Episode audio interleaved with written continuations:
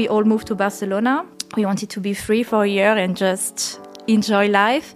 And this was when I started to paint again. I really had this this really need to express myself, to communicate. It's like surviving. I need this to to be happy. Today's guest is the French painter Johanna Dumet. Johanna creates very positive and energetic paintings which somehow draw an image of an artist life, a certain lifestyle, positivity, and how she is finding the motives for her paintings and how she uh, made her career in contemporary art. She's telling us now in the podcast. Welcome, Johanna Dumet. Merci. So, Johanna, where are you from in France? uh, my French uh, colleagues would say le trou du cul du monde, uh, the asshole of the world, or let's say of the country, the asshole of France. Uh, which is actually La Creuse. Um, and it's, um, I think it's one of the wildest region um, in the country, and it's in the middle of France also. But La Creuse is not part of the thing, so it's not like where Jesus lost his lighter, uh, or. No, I think it's where all the animals of the farms of Jesus come from more. so, and um, how did art uh, appear in your life? Uh, really, really early, actually. I was five um, when I really uh, made an announcement to my parents and said, "Okay, I'm going to be a painter." Mm-hmm. And it's a, it's actually it's a nice story. Um, so I was in the kita, which in France it's not really a kita; it's called la maternelle. It's kind of already like starting school. Mm-hmm. I was in the second year, and I was quite shy. I always liked to be on my own, do my own things, and so on. And then I was the favorite of the teacher, which I guess never happened afterwards, Madame Caradé. And she said, Okay, we are going to do a, a theater show at the end of the year. It will be about the Queen of the Flowers, and the Queen will be Joanna. Mm-hmm. And then she said to me, a queen needs a castle. And then they, they really built a, a small castle from carton. Mm-hmm and every day, I think for maybe, I mean, I can't really remember, I guess two months, I would go to school in a in the studio area to paint the castle mm-hmm. and like i do now basically mm-hmm. and i had my little painting outfit and so on and i was never with the other kids i was really just painting and then she really said to my parents okay your daughter she could just do this uh, night and day. And then i realized true. And that's what i'm gonna do.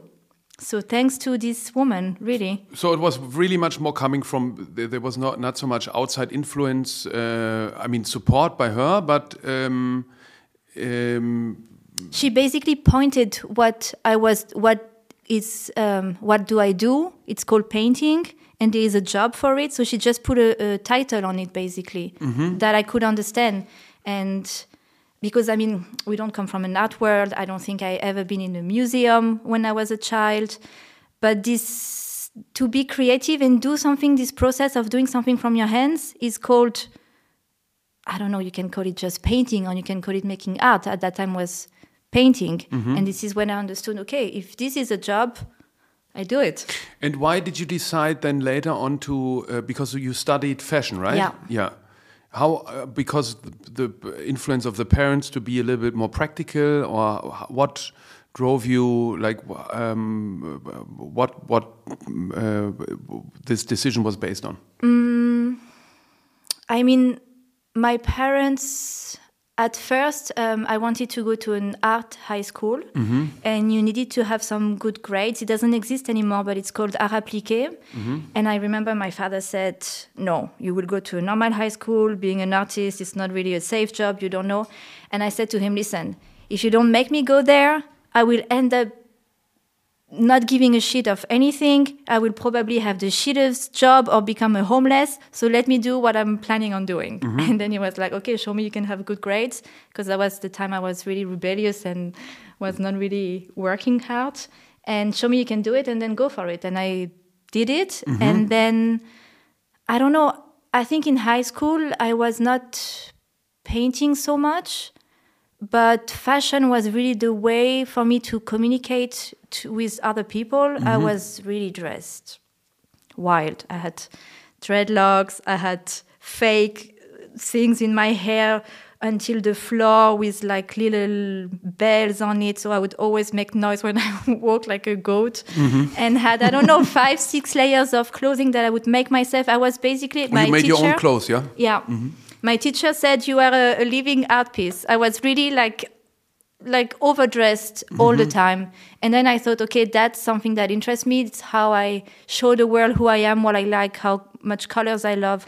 Although people would really stop me on the street and be like, why are you like this? Are you coming from a circus? Or, you know, that was really, I would look like a clown, uh, which I still do. I think this will never go away. Um, so then I I think I never wanted to be a fashion designer so much, but I was really interested on texture and colors and learning more also just how to make things by myself. And this sounded easy. And going to art school, I don't know, I think I never thought about it. So you didn't think about, you didn't try, and then you, where did you study fashion in Paris? In Marseille. In Marseille. and this was fantastic. Those was they, they were the best years. I it's um there was a good school in Paris. They didn't take me, and then Marseille took me, and it was so much fun to be in this city. And I mean, I come from really the countryside where there is not even buses or nothing, right? And then I'm 18 there. I never took really the metro alone before, and I'm just wondering how to move in such a big city. It was it was great. And the first day of school, I looked to with others, and there was those three people, and we became best friends, and then we were the crew, and we are still really good friends. And yeah, it was wonderful. No How, regrets. how, how was it not to be accepted in Paris? Fine. Was okay, yeah? Yeah. Yeah. And then, so w- when did you pick up painting again then? During this period? Uh, no, I mean, I was, of course, um, this study. It was how to become a fashion designer. It was a lot about being creative, not especially making clothes. I mean, it was also how to talk, express your ideas. Why do you choose this color? It was also mixed with philosophy and so on. And then you had to also, in a way, paint or find a way to express how you wanted to create a collection. So I was painting there, and I remember this teacher, Madame Wild. She also had a big influence on me. She said, "Oh, here's the artist coming." Never. She never said I was a fashion designer. As she always knew I was not going to be um, fitting the boxes of being a designer. And uh, when we finished, when I got my um, graduation in Marseille, uh, with these best friends that I talked to you about, we all moved to Barcelona. We wanted to be free for a year and just enjoy life. And this was when I started to paint again because I didn't have a sewing machine, so I couldn't really work with textile. But I really had this this really need to express myself, to communicate. It's really like a so like how do I? F- it's like surviving. I need this to to be happy. And then I started to. Uh, of course, I had no money. I had a shitty job. Uh, so I started to collect wood on the street, old doors, and so on. And I was painting on them because paint was easy to to buy. I just had a couple of brushes, and I started to make my first exhibitions. Actually, I was twenty. Yeah. in Where was it? In Barcelona. But you not only paint on what you find around you, you also paint what you see around you. No, you like Yeah. transform your life uh, onto the painting um, in the one you live, but also the one you want to live. No, Exactly. Um, I never try. You know, it's always we always say the grass is greener on the other side of the fence, but I'm trying to focus on my side of the fence, and I don't try to find inspiration too far away. I I'm interested on find it in in everything that's around me. For example, this setting here, we are on a table, we drink coffee, red chairs, and so on. This can be a beautiful painting.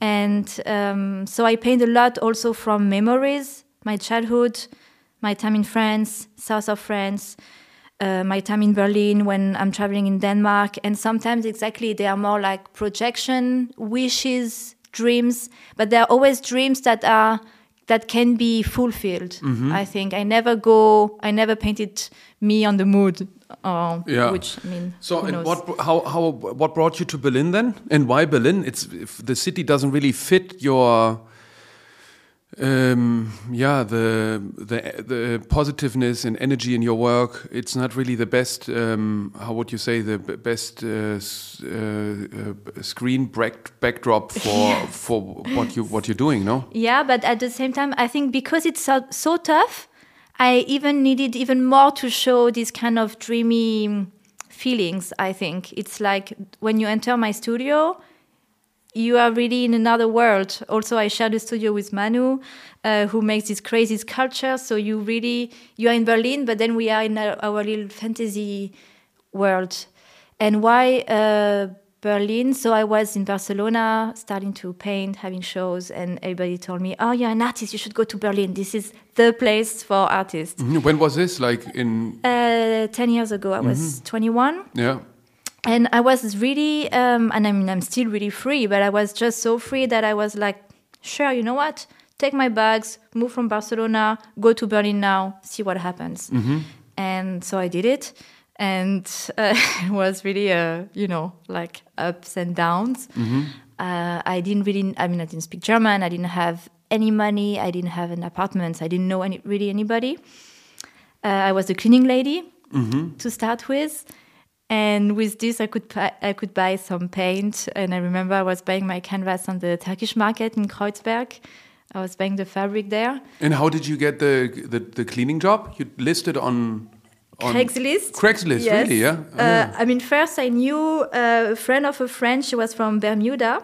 yeah. and she was a cleaning lady and she said you can make so much cash and you see so many people's houses and so on which was true um, so she gave me my first jobs and then i put an ad on craigslist and then i mean this can be a nice book also to write about but some people it's crazy houses they make you clean I clean vomit and and full condoms and and, and human shit. I mean, people are also really really nasty. but then you also meet.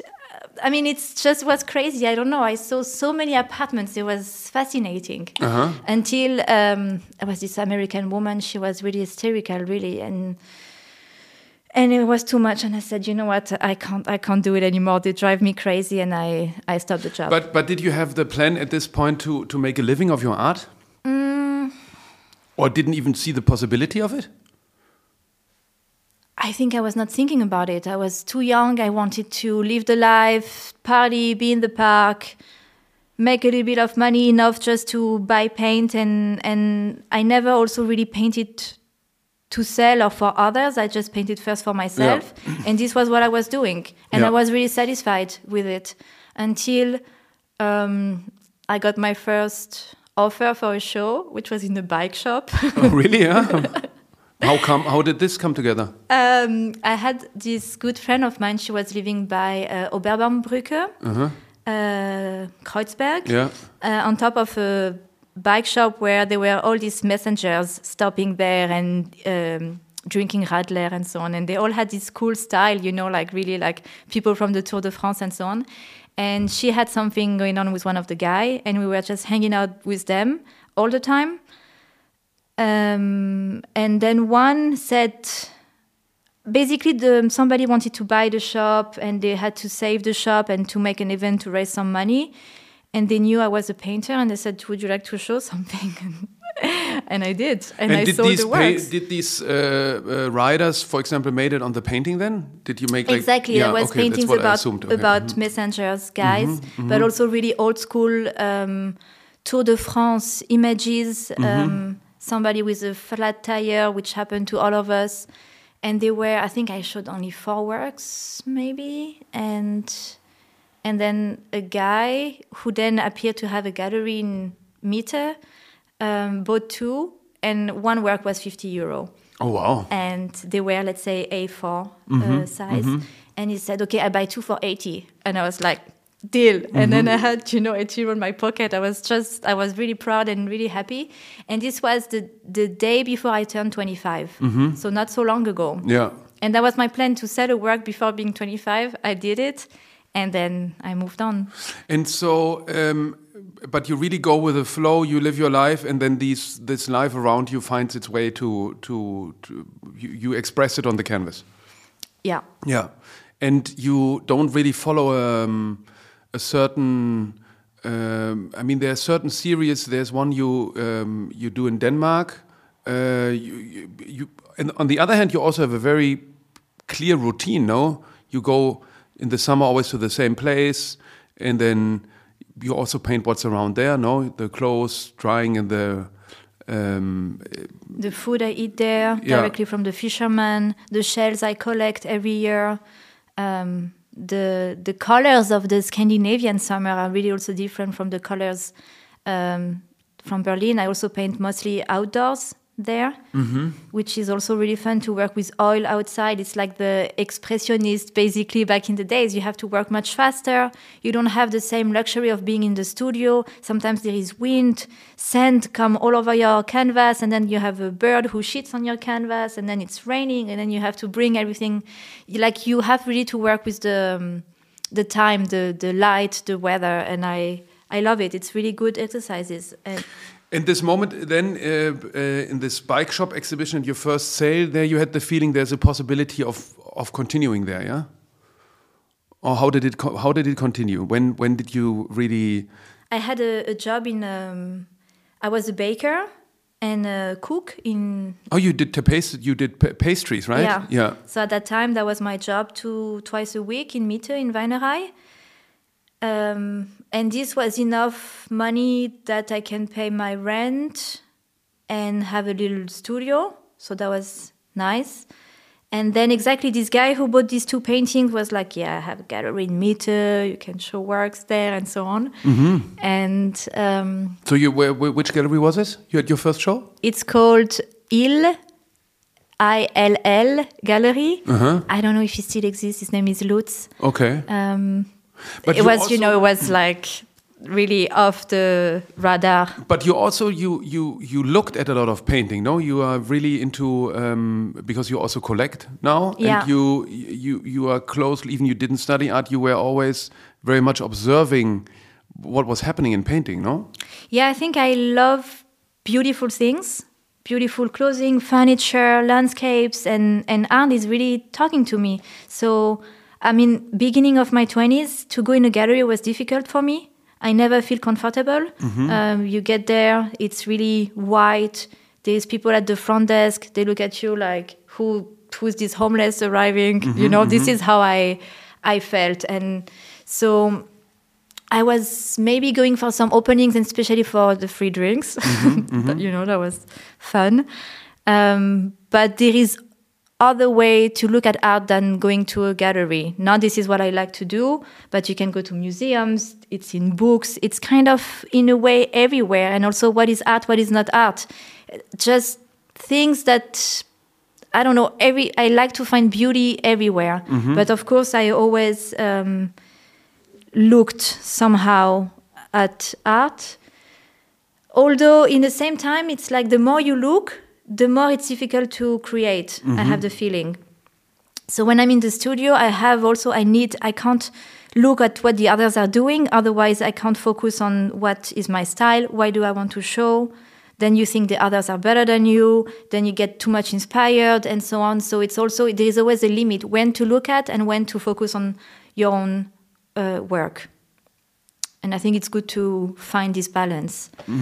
Now here for Gallery Weekend, we we show um, sort of one booth of your work, which is um, a restaurant scene, uh, which um, I think is a very interesting series where you somehow capture um, uh, a past experience. Then there is a sort of a um, uh, cupboard or um, how how would you call it a schrank? No. Yeah, and, cupboard, and, yeah. and then and then also um, an, a portrait of uh, Manu, your partner and studio mate, um, who and maybe your muse, right? Yes. Yeah. Um, and did I miss something? I And think- a paravent. and the paravent, yes. Um, and Manu is sort of a little bit hidden behind the uh, paravent because he's uh, nude. is it the reason why he's hidden? Because he's nude? Is he? Yeah, I guess the idea of those pieces, it's almost like you enter to somebody's home. So this paravent has two sides. One side is like the um, exterior. You have a door and and there is windows, and then you see what's happening behind. And the other side of the paravent, it's um, inside of somebody's home, and it's a closet. Yeah. So if you put the paravent that we have uh, the entrance door, and it's the first piece on the booth, you really enter, and then you have a cupboard, like you said, that you can open, and it's in somebody's kitchen, and then you have this three meter um, dinner scene. So you feel really much you are entering into somebody's home. And then in somebody's home, there are people, and sometimes um, we are naked. And that's also this idea that usually you use a paravent to undress.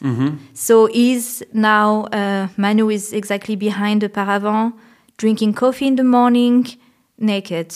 And it's a moment of intimacy that I wanted to share, I guess, with the public. That he likes it or not, it's too late. It's there. But it's also, I mean, on a on a on a certain sub level, I would say um, it's it's also sort of uh, playing with this male gaze and female gaze because usually the male um, first is sort of painting his muse uh, in nude, um, and now you. Um, uh, Manu's a little bit older than you are. Uh, often this Malerfürst has a younger uh, female partner. But then also the, the a show we did a couple of years ago here at the chapel, you made a painting of um, this famous painting by Martin Kippenberger uh, in the Paris bar, which um, back then sort of created a little bit of a scandal because he didn't paint that painting himself. He asked a poster um, painter to paint it for him. And then Daniel Richter painted the painting of this. But we have this sort of chain of male um, artists who are also, I would say, carry their masculinity in their work a little bit, you know, in their attitude.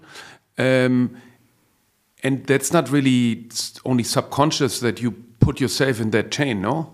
Yeah, I just it's boring. I mean, I, you know, it's like we. I mean, it's time to break those rules. Also, I was always rebellious in this matter, and I think it's also not really breaking such a big rule, but I'm so tired of always seeing female nude paintings that I was painting that since hundreds and hundreds of years ago, always painted by male. But maybe also as female, I mean, the female body is beautiful, there is no doubt. But often it's also really sexualized, and I think it's really it- we have it's time to move on. It's really getting boring, and maybe as young female, if I go to a show, I want to see something else, and then that I paint maybe what I want to see, and uh, I think the male body is wonderful. And in this case, it's Manu that I decide to paint because exactly it's my muse. He really inspires me, and I I love him. I love his body. Is the you know like the the things that are wrong, the things that are good, everything. I want to to paint it. Although it could be interesting to make a series of different um, men. And yeah, it's also there's always some humor in my work, and it's also how to break all of this. Now I'm the I'm the young woman who paints older men, and I also collect actually male nudes, and I think it's Where do you find them? uh, different. Uh, actually, I never really plan on doing this, but Yeah. it just happens uh, because I don't know. But they are also not nudes that are. Oh, you mean you you you collect? uh, You have a nude by Tal R, for example, right? That's yeah. also in the Paris bar painting, right? In the back of Exactly, it. So you yeah. you made paintings of other artists' paintings, which are the backdrop of the restaurant scene. Somehow you project it in there. Exactly, And one of it I- is a male nude by Tal uh, Tal R, yeah. yeah, and then there is Beuys, there is Matisse, there is me, uh, there is um, Picasso Jonathan made amazing made nudes. I mean, very was very phallic. Um, Karel Appel made, made amazing new. I mean, you know, it's not new. And what interests me is how to also paint nudity without sexualizing the body, and because I can I can hear, you know, you can see like a painting of a female body, and then guys are like, "Oh my God, she looks so hot," or you but there know. are no female nudes of you, uh, not that I know of. Uh, there's one of myself uh made in Barcelona a long time ago. Uh-huh. Okay, I don't know this one. It's in my home in France. Yeah. Nobody knows it.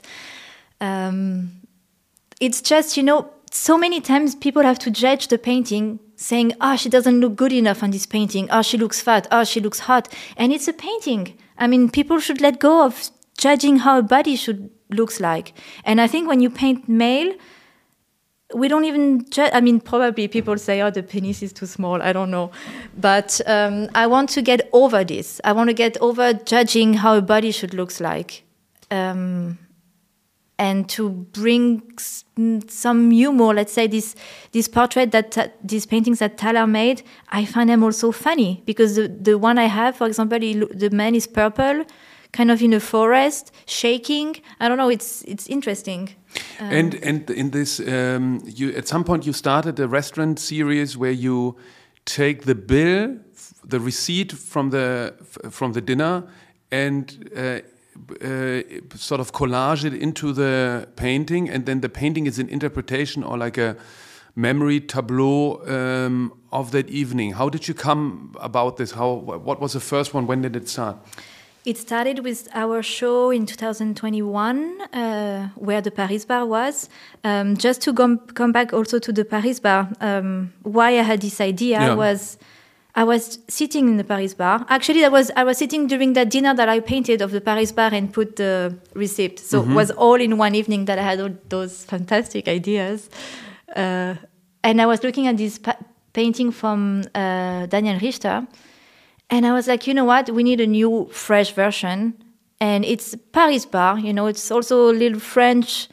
Um, it's always guys who painting, so let me be the next one who do it and let me do it better. That was, and I think mine is a fantastic version that I painted. Uh, and then exactly then in the back of the painting, I put all these paintings that I wish to see in the Paris bar, or let's say my own collection of artists that I like. And then I had this dinner and I invited the people with whom I was during the that event, and it was maybe 500 euro. Mm-hmm. I was like, "Fuck, it's also a lot of money, 500 euro. How do I, um, how do I make money out of this dinner, kind yeah. of?" Because now also, you know, I mean, when I was 25, I was kind of always broke, which was also fun, and now it's working really well. I make some really good money with my art and I feel like I'm really stuck in this capitalistic world. I'm really in the middle of it. Being an artist, you know, it's not like, I mean, you are free, but at the same time, you have to pay your tax. You're a freelancer. It's a business. You have to work with galleries if you can or if you want to. And sometimes you make a solo show, it's all sold out, and it's it's a lot of money. And I wanted to play with capitalism, and I do it also with my fashion, like um, series. Mm-hmm. And in this matter, it was okay, a real moment where I invite friends that we will always remember. It's better than an Instagram post or so on. Um, how to I even make money with a real dinner. And then it was by creating these uh, dinner scenes where then a collector we will pay much more money to buy the paintings. So mm-hmm. it's kind of like eating for free. Yeah, like kind of at Ed Kienholz approach. So, um, but the I mean the Paris Bar also uh, is this um, projection or place of an artist bar, which um, I think had its it's a great place, but it had its Peak. important moment mm -hmm. long time before the two of us. So you also play with this projection of a or the cliche of an artist life and the idea of um, of an yeah of an artist life.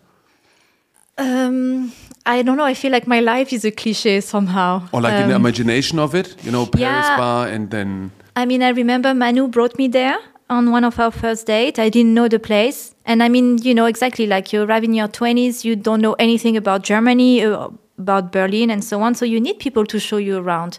And he told me the story of the place, and um, I look at the works and so on.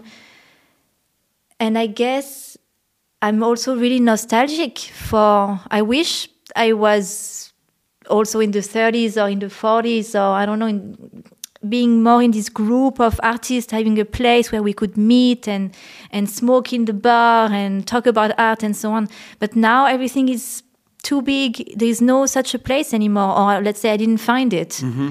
And I guess, yeah, it's also about this nostalgia. And nowadays, you can see so many people, young people, going to the Paris bar. So maybe we are all looking for this kind of memories, or we all want to be part of of a place where we can go and meet people that are like us and you are never really alone you know it's like a living room for artists and so on so interesting is also in, in at the Galerie Medici you painted yourself a castle right? I mean, it's also a little uh, because then there, we think of Georg Baselitz, who who lived in a castle um, where the Hall art For foundation 30 is years, now, yeah. uh, where you uh, also went, right? Yeah. So um, how, and I think also. Uh, I think yeah, there's a painting of yours we sold to the Hall collection. Yeah, yeah, I remember because of that actually. also a dinner yeah that was an, in aix-en-provence Yeah, so you also want to provocate a little bit with this, um, like you the paint, uh, sort of Pippi Longstockings. Ich mal mir die Welt, wie, wie sie mir gefällt. You know, I paint the world how I, how I want to have it. I mean, it's you know, in the in these days of um, I don't know political uh, themes and um, the world's problems we live in. You paint yourself a castle. and it's pink. I mean, I like I said, I don't really do things I like for others. So when I do something, I don't know if it will provocate or really touch really other people. I do this like as I said, I was five years old and I painted a castle Yeah. because I was the queen of the flower. It, the world was like uh, such a beautiful place, and now I'm also I'm looking. I'm I'm in Berlin since ten years, but I didn't find a place that I can call home. And my my dream is to buy a castle, mm-hmm. and I guess until I don't have it. I will make one from papier mâché or from carton, and like in this matter, it was oil paint on on carton. And yeah, I'm interested to f- create a, a beautiful world and to invite people in. And what was interesting, it, it brought so many people, this installation at the gallery, people who never entered a gallery before. So in a way, it's like the world is fucked up outside. Come to the Pink Castle for a minute. Life is just a bit better here. The sun is always shining. It's like Teletubbies. No, it's a little bit like um, So escapism. also, your work is sort of providing escapism to I think escape so. into the I mean, we can see this Imagination. when people go really crazy with my table scenes. yeah. It's really they all like, oh, that's my life, or that's the dream, or it's me on holidays. It's always like these good moments. Um, I think it brings this to people. It's just positivity, good memories. I wish I was there. Um, yeah.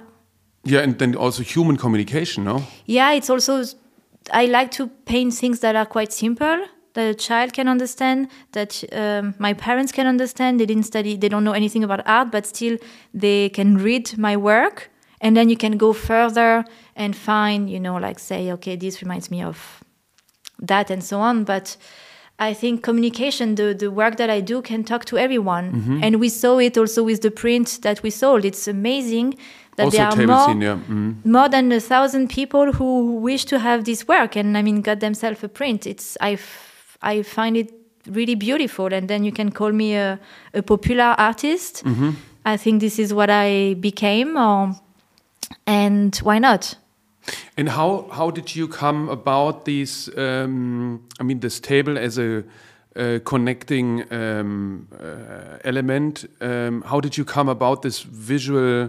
It's because it's visually pretty strong. These like scene of a, uh table scene. How how did you come about it? The first one I did um, was because of love. I was in France for a month and just started to date Manu, and I was really missing him. And the way to express my love was somehow to paint all the things that we like to eat. I think drinking and eating, it's what always brings people together. In France, we say, um, se retrouver autour d'une bonne bouteille, to meet around a good bottle. And I mean, always, you know, it's where decisions were made, it's always people sitting at a table, at least having water or a coffee. It's uh, this table, this piece of furniture in between people brings actually people together, closer. And this was my first tea life. It was all the things that we like to eat. I guess food is also so similar. No, this when you enjoy the food, it's it's like I don't know. Shall I say this? It's No, it's also like, kind of an archaic um, practice, no? To live, you need to eat. To but but then when you do this together, it's more like you know, almost better. like sitting sitting around a fire. So, and um, you you mentioned before sometimes you um, sort of brands uh, appear in your in your work, like Chanel, Hermes. Um, Aldi. Aldi as well, yeah. Um, how, how, how, what about it? This was um, something that fascinates me. It's that people are so eager to buy a Chanel bag that they will go for the fake version. And I find fakes really a wonderful object, kind of like an art piece by itself. And I was just reflecting what an icon used to be in the past, let's say an image of Jesus and so on. This was what an icon, you know, if you look in the dictionary, this is what it used to be. But now, if you ask people what it's iconic, you know, mm-hmm. they would say, oh, Chanel number five or the Birkin bag from Hermes. This is iconic in our culture. Those are the um, our icons we are living with. So I created, um, yeah, I just painted those icons to also question them. I mean, there is really um, um, a science. Um, how do you say? Uh, But is it a bit like the castle too? You don't have one. Uh, you don't I- have a. You, so you just painted.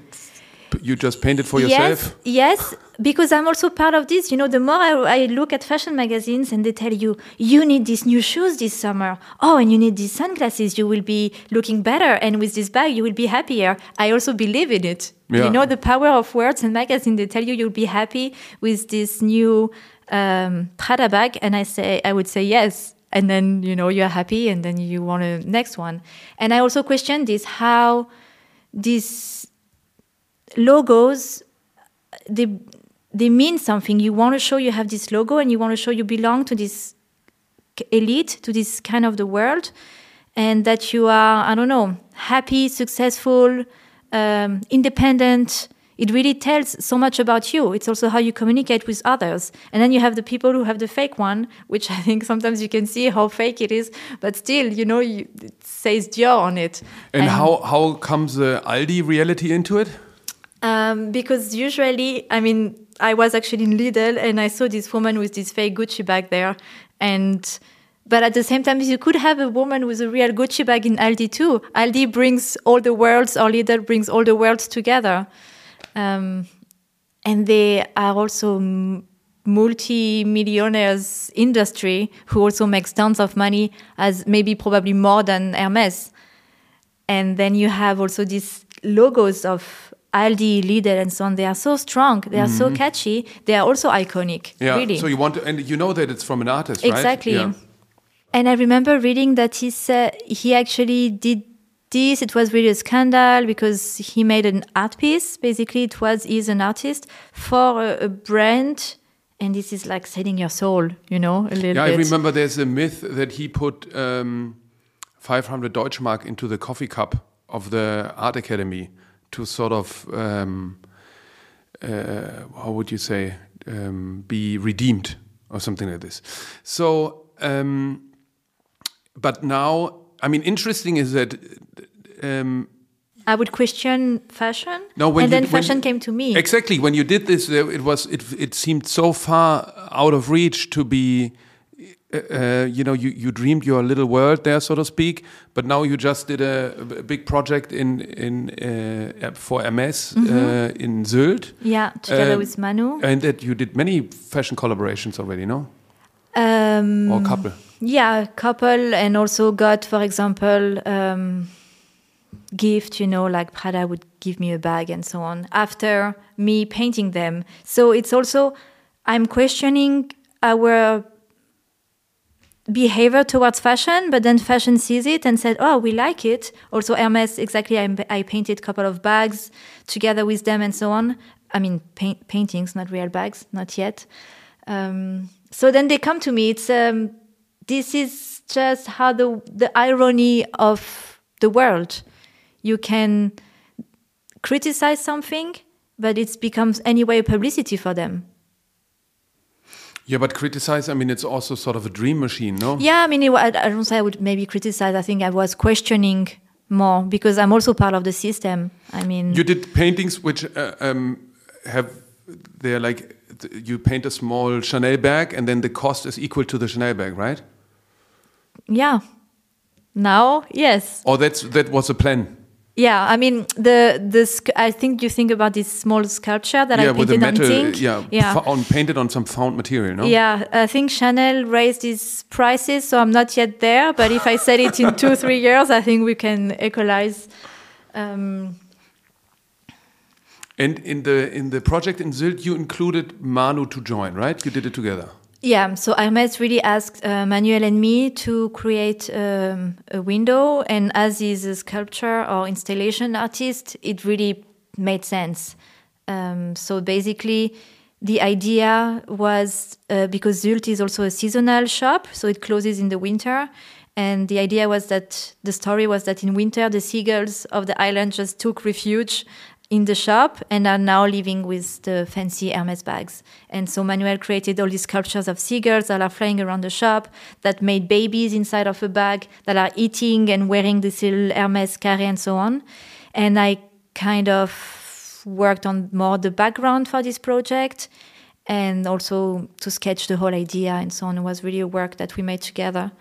And how was the experience working with brands because they're so extremely careful and protective about their their brands. Yeah, it's not easy, um, and I would not do it with any brands. I also do it with brands that I feel we I have a we have a connection with, and I think when Hermes came to us, they also really understood this idea of craftsmanship that Manuel has in his uh, sculptures and so on. I mean, we were on the same page, but of course, you don't have you can't talk about you can't show alcohol, cigarettes nudity or anything that is provocative, but they still wanted us to have to be to be provocative. Mm-hmm. So it was how like to play. Line, yeah. Um, so I made small babies inside of an Hermes bag, small baby seagulls. It's difficult, but um, it's some. It's a dream of mine to work with such a brand that I learned in fashion school that I find also really amazing. So I'm I'm putting my ego down, let's say, and I try to be calm and to play the game. Um, but I'm also happy that I can just make my art where I'm in the studio, nobody will tell me what I have to do, and I can really be free to paint whatever I want. And how um, you ever short of uh, impressions or inspiration or influence? Yeah, it happens once for a month Uh-huh. where think it was two years ago. I had a lot of solo shows. It was everybody wanted something from me, and I mean, let's face it. From one, I mean, it came quite fast also with me. I mean, I'm working with Instagram where I have also a big reach, and then now there are a lot of collectors who are interested.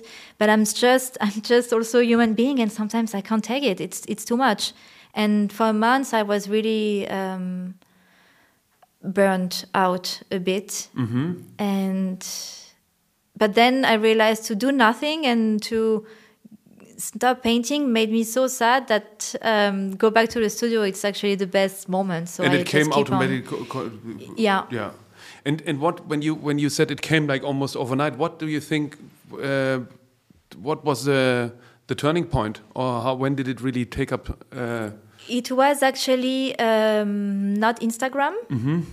It was this um, studio we had before, Villa Heike in Ho- Hohenschönhausen. yeah, Uh, you remember yeah, yeah. place? It was very almost like a Wunderkammer experience to uh, come and um, sort of you lived, you both sort of lived the art there. I would say. Yeah, and also this house. I mean, it's on the same street as the Stasi, Sta- prison. I mean, it's a weird space. Um, and I was looking for a new studio back in the days, and then we saw this ad on eBay Kleinanzeigen of this atelier, and then you had these Greek columns, and it was so beautiful. And I was like, "That's a fake," you know. But Manu was like, "No, let's let's contact the guy," and this space was so beautiful, was so timeless that we needed to take it. was some crazy um, fabricant owner who expressed himself with building this in the 20s or something. no? Exactly, yeah. And um, he had a huge garden and palm trees and so on. And now actually Lidl took over the ground and it's a Lidl shop next to the villa. But the villa is still alive and was um, abandoned for 20 years and then took over, like the architect renovate everything during four five years. And the fact that we took this space, um, this historical studio, changed everything. But the fact was that it was around 2,000 euro a month, and I had only 3,000 euro on my account. Mm-hmm. So eh, I had to take a risk, like I had to gamble a little bit um, to see if it would work. And of course, you know, I went to the Sparkasse, uh, the German bank, and they said, "Oh, you are such a risk. No, we can't give you any money. You have just you are an artist, and your boyfriend is an artist. You guys are so broke. We will give you 800 euro or something." Yeah, great. I can't even pay. Well, because you needed to um, have I money for the money, down payment. yeah, for the, cau- down payment, and also to yeah. pay the rent at least for six months or Yeah, something. Yeah. Uh, because you don't know if, what's going to happen. You know, you take a big space out of the blue. Will it work? Will it not work? Yeah. So I went back to France, and my parents helped me to get a credit. We created a, you know, we had to bullshit a little bit, uh, and I got fifteen thousand. So we could move in and not stress about paying the rent. And really, the first week we moved in, everything changed How? um, it was a couple of artists moving no yeah maybe two three artists moving in and the area downstairs is sort of gallery and they open to the public the villa who was then closed for 20 years and so many people came maybe a thousand people came and i remember we were on the penthouse and we also opened our studio to the public. And there was a woman who worked for the tagesspiegel mm-hmm. and she listened to me talking upstairs about the works. And i was talking german you see. It worked out. And the day after she said to her colleague okay we will write a story about that girl. Mm-hmm. And a couple of months after it was the kunstmagazin tagesspiegel and it was an article Who was the author? um, Bir- Birgitte Rieger, mm-hmm. And she wrote. it was five pages in the magazine, and this really changed. Um, the first gallery, which was Kevinik, uh, contacted me, came to the studio, and Uh, so Based on. on this and publication, yeah? yeah.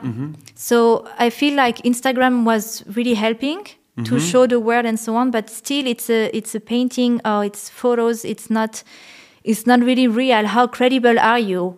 With Instagram, you can't really know if you don't know the work in real. But then when you have a German, a good German newspaper coming and really writing about you, it makes your work, your practice much more credible and, and, and real. I don't know what you think. Yeah, no, I think that it's it's very much um, about the p- possible. Um, I, I think it's a numbers question. You know, you opened the house. Uh, you, I mean, you had the open studio, and then so many people came, and you only need the the The right person the, person. right p- person, not necessarily in in the right person in having influence, but the right person to uh, understand the right work. You know, yeah, and so to believe in what you do. yeah, no, but also, you know, if, if, if that's why I think Instagram has these strengths because you can share um, with so many people at the same time something you otherwise it's difficult to share, no? Yeah. And then then you have all these people coming to the studio, and then this one person uh, multiplies it through the newspaper, and then another person sees it and multi- multiplies it through the gallery, and so on and so forth. So, so that's why I think it's um, so. In the end, it was just important that your work gets seen, no? Yeah, yeah. And And Kevenik, you did a show then, or it was, um, you see, they have this gallery and then they have a little next, like a, a off room. And it was, uh, so it's like just one space with, I don't know, 12 meter high ceiling. And there I showed, yeah, my first works. And I think a couple of months after, you were also in the studio. And then we had our first group show and so on. So 2019, 2020, it's where things moved. Um, although I could sell my work by myself through Instagram, Yeah. this I was already raising money, so I could keep on paying my rent and so on. But how did this work? You um, finished the painting, and then someone you posted it, and someone wrote, "Can I buy it?" Yeah. Yeah. And this is happening still every day since it's been years that I'm getting each time I post on Instagram, I'm getting always a couple of emails for people who wants to buy. But I decided to stop to sell through Instagram. Why? Um, because of course you make much more money, right? I mean, you get 100% of the price of the work, but it's also at the end to make money is great, but this is not the point of my paintings. When they go out in the world, I would like that people see it. And with a gallery, with a show, you have really hundreds and hundreds of people who can see the work. And of course, you have only one person who buys it at the end. Yeah. And of course, it's expensive and it's not always for everybody. Art is also a luxurious item, mm-hmm. but at least it's free to go and look at it. And you can really inspire so many people. And this is what matters for me. And at the same time, I don't want to also just paint and it randomly goes to somebody's home. When you paint in a series, you want to also, for me, for myself, I want to see how it looks like in another space. So it's not so much about that the gallery is more selective on selling to a more ne- relevant amplifier, so to speak, you know, to like um, Also, um, influencing collectors in Asia who then have a museum and then there are more people come to see it who and so on and so forth. Yeah, It's more about really having the physical presence of the of the exhibition, yeah? it's both. I mean, definitely. Um, I mean, also the show we had and the, where you could sell the, the works. I think it's it's amazing. The, the the paintings are in so many good collections, and this is something I can't do by myself. Definitely. I mean, now they also follow me on Instagram, right? Maybe I could if I really wanted to, but um, it's too much stress to sell to to send stuff to Asia. Um, yeah, I also like that people see things in real. It's it changes everything to see a work in real. And so what's next? What are you working on on right now or what what what else is coming up? Um, so we show together in new works for Gallery Weekend. Okay, great. Yeah, thank you for taking us on this journey. And I think when you have a how many meters big painting? Six. Six meter big painting uh, to paint, then um, I don't want to take up more of your time and, and don't stand in the way of. Um, and it's going to be a dinner uh, table painting. Yes, but um, it will be not one canvas. It will be separated in 12 small canvases, but representing one scene. And the idea, it's like in a dinner, you share with people. And this idea is that this, this painting will be shared in 12 pieces. And the collector is allowed to only buy one piece. And one piece is one meter by 85, which is also fits better in a home than six meters. So it's, um, it's the concept also of sharing. Great. Okay, yeah. Let's. I hope you're not only doing this once, so we can also do it in Seoul or in. and we can go we can go big we can do the whole space like 12 meter table really Yeah, but you you also do some sort of a performative dinner before, you know, like an happening, which then transforms into the painting. no this one will be really from my head Okay, this one it's more about i'm choosing a couple of colors that i think really fit together so it's made up. It's not really based on a real because uh, No. Aix-en-Provence, for example, you mentioned yeah that was really an ac- actual dinner, which then turned painting. exactly Yeah. the one we shot together in april um, where we ate at uh, roots yeah, uh, it's all roots that's one at the gallery. Yeah now, that's yeah. also a real moment Yeah, so the there is one- there is both But this Um, one is is. Don't you think it's like? Don't you need the the aura of the transformation of the energy like really happening? You know, you can't. Um, I don't know. Maybe you can make memories up too. Yeah, this one will be. I also liked, you know, when you work with some restaurants, sometimes you have, I have to go with what people ate. You know, I will not made up. I really painted what people ate and how the, the restaurant looks like. And sometimes I feel the colors are also a bit boring. This one will be more about me choosing five colors that I love and how it's more a color exercise, how to work and create a, a dinner with five different colors. Mm, like a dream dinner. Yeah. Could be the other way around. You know. and then this would become a real dinner. Exactly, Exactly. yeah, yeah. yeah. cool, great. Thank you, Johanna. Thank you so much, and uh, looking forward to see this painting um, becoming real. Me too.